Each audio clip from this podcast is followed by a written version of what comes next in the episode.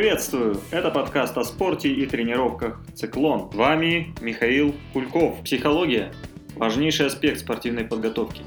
Однако зачастую спортсмены и тренеры в этом вопросе полагаются в основном на счастливые приметы и строгую дисциплину. Успех на соревнованиях часто носит оттенок волшебства. Сегодняшний гость – спортивный психолог. Расскажет не только о том, как совладать со своими эмоциями перед стартом, но и о том, как сделать свою подготовку действительно осознанной, а результаты на стартах предсказуемыми.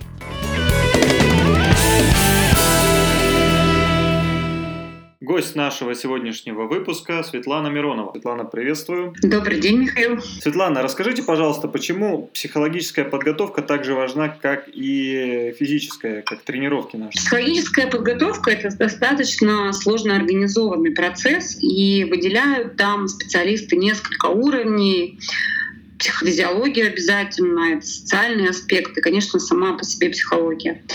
И каждый из аспектов, э, он имеет свои законы, которые находят в спорте применения.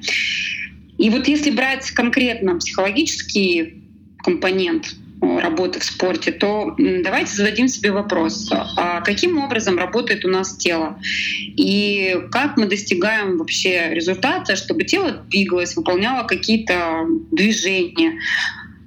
Благодаря чему это все происходит? Сигнал поступает из мозга в мышцы, мышцы приводят движение звенья тела, и дальше пошел процесс. Совершенно верно. Так вот, получается, что основное является? Это наша мыслительная деятельность, правильно? Да. Это не физиология, это наша мысль, которой мы заставляем двигаться тело, правильно? Мы себе даем установки делать вот так, и вот так, и вот так. Понятно, что мы тренируем свое тело, свои мышцы, мы учим сложные технические вещи, да, спортивно-техническими навыками овладеваем. Но овладеть мы можем только благодаря работе нашего мозга, благодаря работе нашей мысли. Плюс, э, когда мы выходим на я говорю, что мы выходим, потому что сама имею непосредственное отношение к спорту, поэтому всегда говорю, мы выходим. А, почему? Когда мы готовимся к соревнованиям, мы опять э, начинаем думать о том, как мы выступим, что это будет. Опять же, это мыслительная деятельность.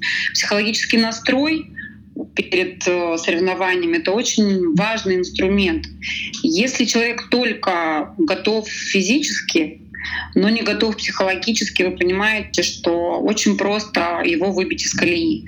Он выходит на соревнования, крики из трибун или эм, что-то от соперника может э, прилететь, или, допустим, соперник выступит лучше, и все. И человек не готовый психологически, несмотря на подготовленное тело, он не выступит так, как хотел бы выступить. Поэтому психологическая подготовка является таким же важным компонентом, как и физические тренировки.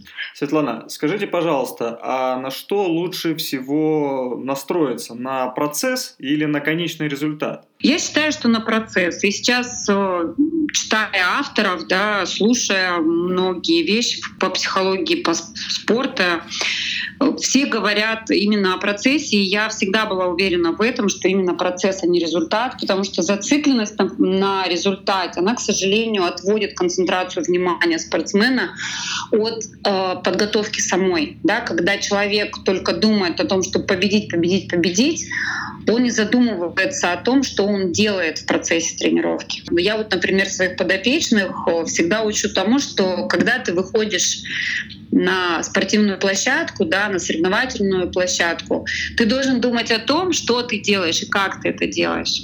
Естественно, что в процессе соревновательной деятельности, да, когда люди выходят на помост, получается так, что мы автоматически работаем, но автоматизм зависит от того, насколько человек подготовлен к нему, правильно? Автоматизм, он э, подразумевает то, что все эти действия будут отработаны в процессе тренировок. Конечно, конечно.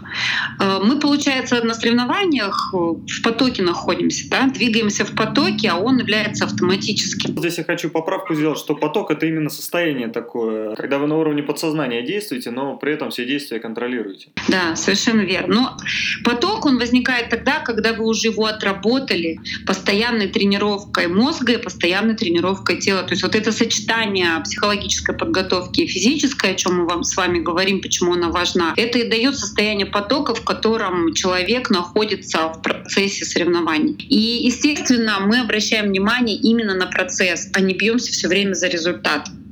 Мозг так работает, подсознание выстраивает эту программу, и поэтому процесс намного важнее, чем результат. То есть э, результат, по сути дела, это вишенка на торте, которую мы получаем награду за хорошо проделанную работу. Да, результат он будет тогда, когда вы полностью уверены в том, что вы делаете. И вы это знаете, у вас есть картина этого, у вас есть четкое представление, и вы попадаете как раз благодаря этому в поток.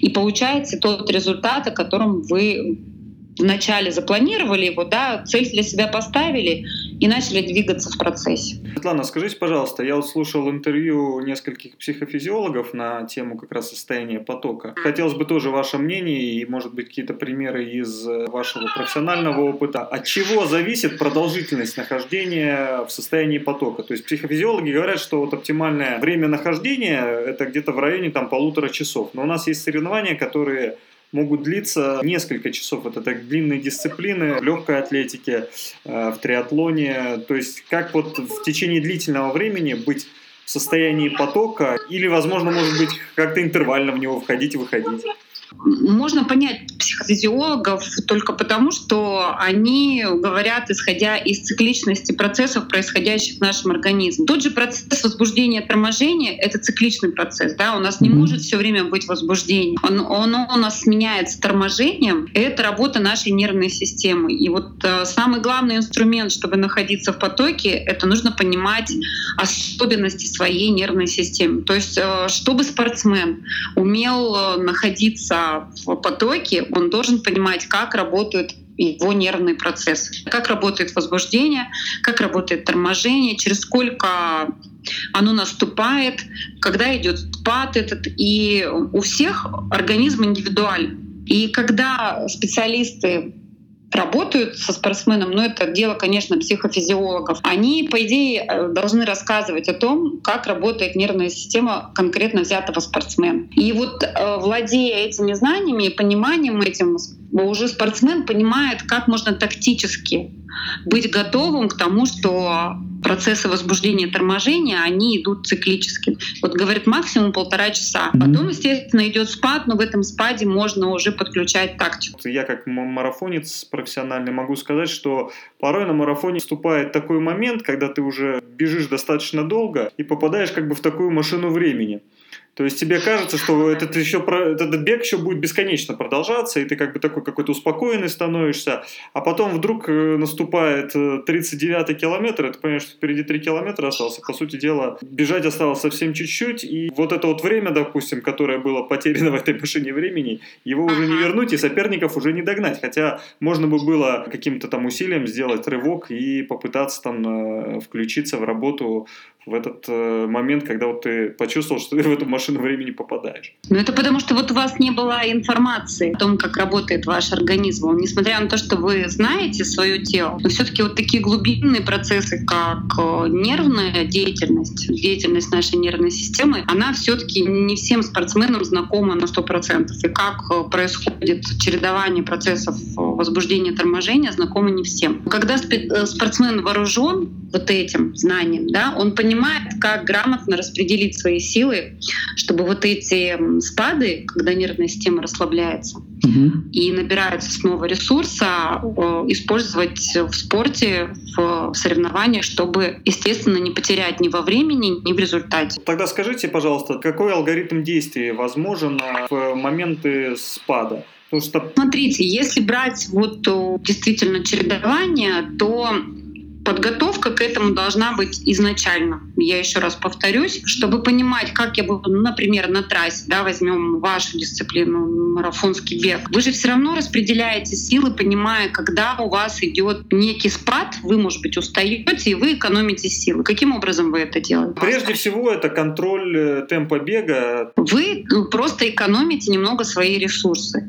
Вы рассчитываете таким образом работу, своего тела, чтобы понимать, что в, процесс, э, в процессе спада вы будете экономить ресурсы, вы будете следить за темпом движения, вы будете все равно понимать и чувствовать состояние своего тела. Ну, например, человек, э, когда очень сильно возбужден, начинается учащенное сердцебиение. Вы это, думаю, чувствовали всегда, что когда чрезмерно идет процесс возбуждения, можно почувствовать пульсацию буквально во всем теле. Это и в голове, и в висках, и на шее, и в руках, где угодно, и в солнечном сплетении можно это чувствовать. И вы уже понимаете, что вы перерабатываете ресурсы, и тело мобилизуется сверх силы. Нам нужно чуть-чуть сбавить, например, темп. Лучше в этот момент дать организму чуть-чуть передохнуть. Если вот, например, я беру игроков в хоккей или в футбол, то мы обсуждаем такую тему, что вы знаете, что, например, первый период у вас очень активный, да, вы можете выдать э, максимум. Потом у вас, вы прекрасно знаете, что что идет пад и уже сказывается на вас усталость. Поэтому здесь работаем тактично, то есть нету таких активных э, рывков или бросков, даже несмотря на какие-то ситуации, которые возникают в хоккее или в футболе, вы действуете уже понимая состояние собственного тела, да, то есть тактических приемов очень много. То есть по максимуму находиться в режиме экономии энергии. Совершенно верно, просто использовать э, те приемы, которые позволят вам сэкономить силы. Опять же, это нужно делать тогда, когда вы знаете, как работает ваша нервная система. Когда вы не работаете, вы такие тактические вещи можете делать не в попад, в итоге пере утруждать свою нервную систему. Почему я и говорю, что вот знание психофизиологии собственного тела, оно важно. Плюс здесь еще включается и биомеханика тела, которая вообще практически, насколько вот мне известно, не все тренеры говорят своим спортсменам, может спортсмены тем более не всегда понимают, что это такое и как это работает. Здесь я с вами во многом согласен, потому что некоторые аспекты, которые на первый взгляд кажутся само собой разумеющими, выдающимися действительно упускаются из внимания. И получается так, что априори те э, спортсмены, которые природой награждены хорошим чувством себя, у них происходит это на подсознательном уровне, им не надо объяснять, как это все работает. Но существует большое количество людей, которым действительно нужно рассказать, как это все работает, что здесь нет никакой стены, в которую вы упираетесь. Это просто э, восприятие, которое у вас ошибочно возникло. Скажите, пожалуйста, а существуют какие-то такие тесты, которые позволяют, э, можно сказать, что в домашних условиях понять, кто ты? Да, конечно. Вот я говорила о понимании действий своей нервной системы, да, как она работает. Вот, пожалуйста, тэппинг-тест измеряет силу нервных процессов. Проведя дома, он достаточно несложен, этот тест. Но, конечно, лучше всего, чтобы специалист все-таки вам дал консультацию по этому поводу, но сделать его можно дома. И один раз э, обучаясь у специалиста, он вам расскажет, как это делать. Например, мои подопечные, самые даже маленькие детки, родители делают это дома, присылают мне результаты, и я уже говорю о том, как работает нервная система. Дело в том, что наша нервная система стабилизируется к 16 годам. Приблизительно в этот возраст, возраст когда заканчивается более-менее гормональная перестройка. И когда дети еще, например, до 16 лет, то мы делаем эти срезы периодически, чтобы понимать, как перестраивается нервная система. Mm-hmm. Во взрослом состоянии она уже стабильна. И э, измерив вот силу нервных процессов, вы можете понять, как работает у вас организм, когда он устает, когда идет на спад, когда наоборот возбуждение идет, как вы можете действовать. Это импульсивные действия, когда резкими, знаете, такими пиками работает нервная система, или она плавная, или она есть нервная система более-менее уравновешенная, когда нет вот таких э, ярких подъемов, ярких спадов, например. Называется тэппинг-тест. В лабораториях он делается с помощью компьютера, да, специально есть прибор такой, который С кнопочкой. фиксирует количество да, нажатий, но можно это делать дома, используя ручку и тетрадку. Каким образом? Вы рисуете квадратики, там квадраты 4 на 4, 6 штук. Ну, это одна из раз, равно, разновидностей этого теста. Mm-hmm берете в руки ручку и в течение определенного времени начинаете ставить э, максимально быстро точки в этих квадратиках. И по сигналу следующий человек переходит на следующий квадратик, потом следующий, и так 6 квадратов можно делать по 5 секунд. Потом считаете количество поставленных точек в этих квадратах, и вы составляете график, по которому видно, в каком квадрате было сколько точек, то есть э, был ли подъем, был ли спад, вот все можно увидеть. Соответственно, из этого сделать вывод о типе своей нервной системы. Конечно, э, силе нервных, нервных процессов, да, насколько, как они работают у вас. Самое главное, чтобы слушатели не путали силу нервных процессов с качеством. Потому что существует классификация сильный тип нервной системы или слабый тип. Но это вовсе не означает буквально, что вы сильный или что вы слабый. Это разная реакция э, организма на нагрузку.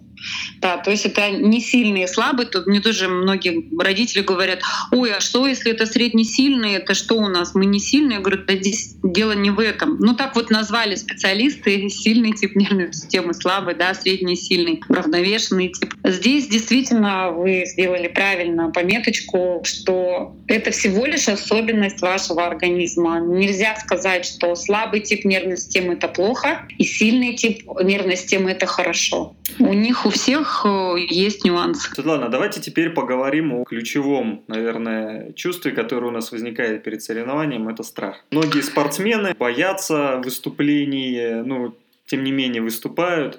Скажите, страх это двигатель прогресса и возможно ли этим страхом управлять? Ни в коем случае, конечно, это не двигатель процесса. Я не соглашусь даже с тем, если имеется такое мнение, что если человек боится, то он быстрее сделает. Я думаю, что вы как спортсмен должны понимать, что да и люди, которые нас слушают, я думаю, что они тоже понимают, что когда мы боимся, то у нас запускаются гормональные изменения, которые являются блокиратором наших мышц. Например, тот же адреналин, тот же кортизол кортизол, а, что он делает с мышцами? Он снижает очень сильно эффективность сокращения и расслабления мышц. И когда мы боимся, мы запускаем эти механизмы просто автоматически. А такие случаи, когда, допустим, человек там убегая от медведя, перемахнул трехметровый забор не глядя? Нет, ну вот смотрите, есть же достаточно доза адреналина, которая дает нам что? Мобилизацию, да? да. А когда этого страха много, и когда человек выходит перед, э, например, перед соревнованиями он уже боится там хоть какой медведь будет, у него уже не будет сил, у него уже ступор, ступор, потому что когда человек внезапно пугается медведя, да, у нас срабатывает механизм «бей, замри или беги». Да. И мы что-то из него берем и делаем. Но это доза адреналина, которая помогает нам мобилизоваться. Мы, мы не должны это путать, что адреналин все равно есть у нас, когда мы начинаем и приступаем к соревновательной деятельности, да даже к тренировочной деятельности, когда есть какой-то спортивный азарт, вот этот вот спортивный огонь, адреналин присутствует. Но это тот адреналин, который полезен. Мне понравилась мысль Геннадия Дмитриевича Горбунова, что перед соревнованиями вместо страха должны присутствовать воодушевление и восторг. Я полностью согласна, потому что я своим ребятам всегда говорю, вы должны испытывать вот просто такой кайф от того, что вы это делаете, чтобы вас захватывали эмоции, тогда будет получаться буквально все. Но опять же, чтобы вот это испытывать, нужно готовиться к этому, нужно это тренировать. Просто так само по себе на интуитивном уровне это не всегда возникает. Потому что очень много всяких нюансов, которые сопутствуют э, спортивным состязаниям. Поэтому страх не является никоим образом двигателем прогресса и двигателем спортсмена для того, чтобы достичь результата.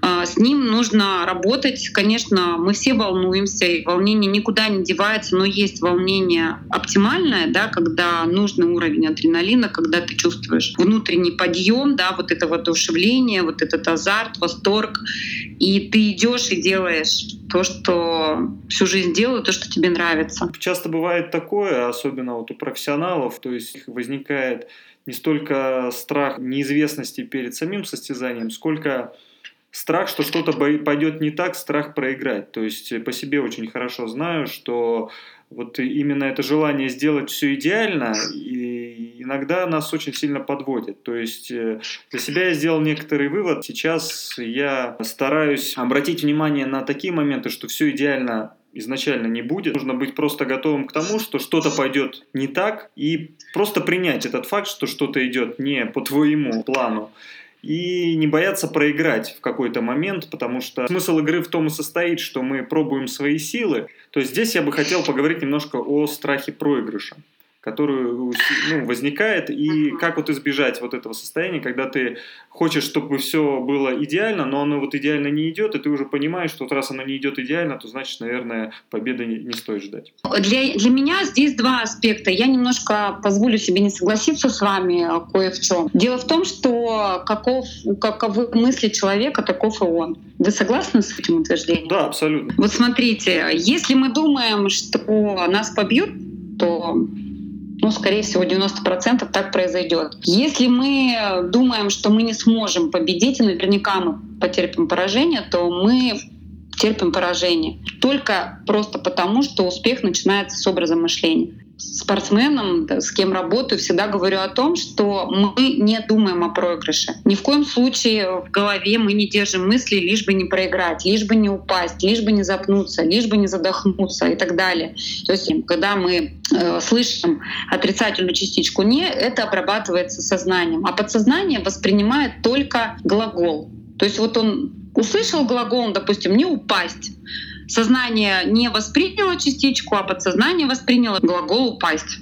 И, естественно, у вас будут все предпосылки, потому что уже запущен импульс в мышцы, чтобы они сокращались не так, чтобы устоять на ногах, а так, чтобы упасть. Почему, опять же, мы возвращаемся к разуму, что мы держим в голове, какие мысли нас посещают при подготовке, и, опять же, перед тем, когда мы ждем своего выхода, то у нас и работает подсознание. Подсознание уже четко запускает ту программу, которой, на которую вы настроились. И здесь уже очень сложно себя перенастроить, потому что мы с вами говорили о том, что автоматически у нас начинается работа, у нас и скорость реакции здесь автоматическая. Подумать нам дается совсем немного, там какие-то доли секунды, а может и того меньше. Мгновенно иногда приходится ситуацию делать. Поэтому очень важна подготовка. И э, есть э, такой прекрасный инструмент, как идиомоторная подготовка. Может быть, вы об этом слышали?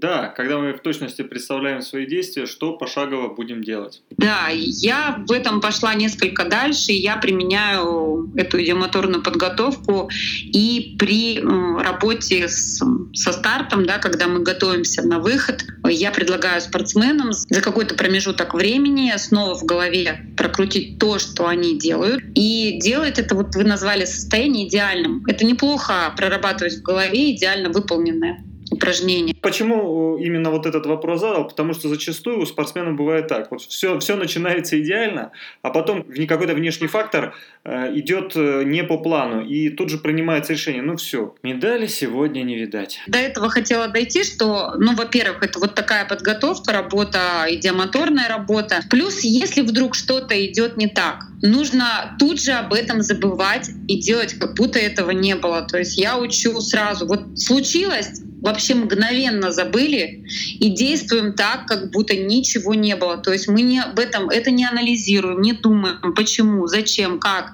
Мы продолжаем действовать, как действовали. Если мы упали, поднимаемся и двигаемся дальше. То есть наращиваем снова темпы в голове у нас только та программа, которая приносит нам результат. То есть наш идеально выполненный процесс. Ничего страшного не произойдет, если, ну, заминочка и заминочка. Бывает такое, знаете, вот, ну, в фигурном катании, наверное, думаю, вы видели не раз такое, что да, за, могут снизить баллы за помарку в прыжке там, или за не сделанный прыжок, недоделанные обороты и так далее. Но когда человек встает и дальше выдает и эмоции, и дальше делает и прыжки, он может этот прыжок повторить, если он знает, куда его можно вставить, то я замечала очень часто, что результаты, в принципе, превосходили ожидания, когда думаю, ну все, упал, вот если бы человек сказал, ну все, упал, упал, и дальше все, сил нету, и я ничего не, приним, не предпринимаю, что лучше? Мы тогда задаем вопрос. Снова войти в борьбу это возможно, если вы натренированы. Или просто опустить руки и не получить вообще никакого результата. Зачем тогда мы шли на соревнования? Ну ведь у нас так и в жизни бывает, что мы что-то планируем, что-то пытаемся сделать, что-то идет не так, мы решаем либо продолжать, либо не продолжать. В конечном счете только нам решать, э, можем мы что-то сделать или не можем. Да, Михаил, совершенно верно. Светлана, в завершении расскажите, пожалуйста, о том, как э, должен строиться алгоритм психологической подготовки в разрезе какого-то тренировочного цикла спортсмена. То есть в первом нашем подкасте мы говорили о принципах спортивной тренировки. Возможно, есть какие-то принципы психологической подготовки. Все, во-первых, должно быть в сочетании, в балансе вместе и с физической подготовкой. То есть обязательно нужно уделять время тому, как вы мыслите. Это раз. Обязательно я ставлю восклицательный знак на этом, потому что позитивное мышление, образ жизни, образ мышления, точнее, он формирует и весь процесс тренировки, и процесс достижения результата. Во-вторых, нужно обращать на то, какая у вас мотивация. Есть э, два самых таких ярких типа да, мотивация достижения успеха и мотивация избегания неудачи. Так вот, если вы ориентированы на достижение успеха, то вы будете брать, во-первых, задачи по силам своим, и они достаточно сложные будут, эти задачи, и цели будут сложные, но они будут выполнимы, потому что вы будете понимать, что вы сможете это выполнять. А если вы беретесь за мотивацию избегания неудач, э, что очень часто в спорте случается, то вы будете концентрироваться на моменте того, чтобы со мной что-то не случилось. Э, далее момент э, настроя. Мы должны понимать, как мы настраиваемся на соревнования. То есть это проработка настроя, понимание что со мной происходит перед стартом, например, либо это предстартовая лихорадка, либо это предстартовая апатия. Все по-разному готовятся к этому. Да? У кого-то апатичность больше, у кого-то лихорадит, трясет. Здесь вот тоже нужны инструменты, и они есть, эти инструменты, настройки перед стартом, чтобы вы выходили на спортивный помост, на состязательный помост уже в состоянии воодушевления. И, конечно же, это понимание работы своей нервной системы. То есть это вот основные механизмы, с которыми работаю лично я. И рекомендую всем спортсменам учитывать э, эти аспекты в подготовке в спорте. Светлана, спасибо вам огромное за столь обстоятельную беседу. Хочу поблагодарить вас, Михаил, за приглашение. В описании к сегодняшнему подкасту вы найдете информацию о странице в Инстаграм и веб-сайте спортивного психолога Светланы Мироновой. До новых встреч! До свидания! Слушайте наши подкасты, делитесь ими со своими друзьями. Еще больше материалов и полезной информации на нашем сайте cycleon.ru Хотите заняться спортом, но не знаете с чего начать? Ставите перед собой задачу выйти на новый уровень? Мы поможем вам преодолеть путь от дивана до пьедестала соревнований. Мы готовим спортсменов-любителей любого уровня к успешным выступлениям в соревнованиях по триатлону, бегу, плаванию, велоспорту и лыжным гонкам. Если же ваша цель здоровье и активное долголетие, мы поможем вам сформировать оптимальную траекторию нагрузок, учитывающую рекомендации наших врачей. Циклон. Опыт лучших для вашей победы.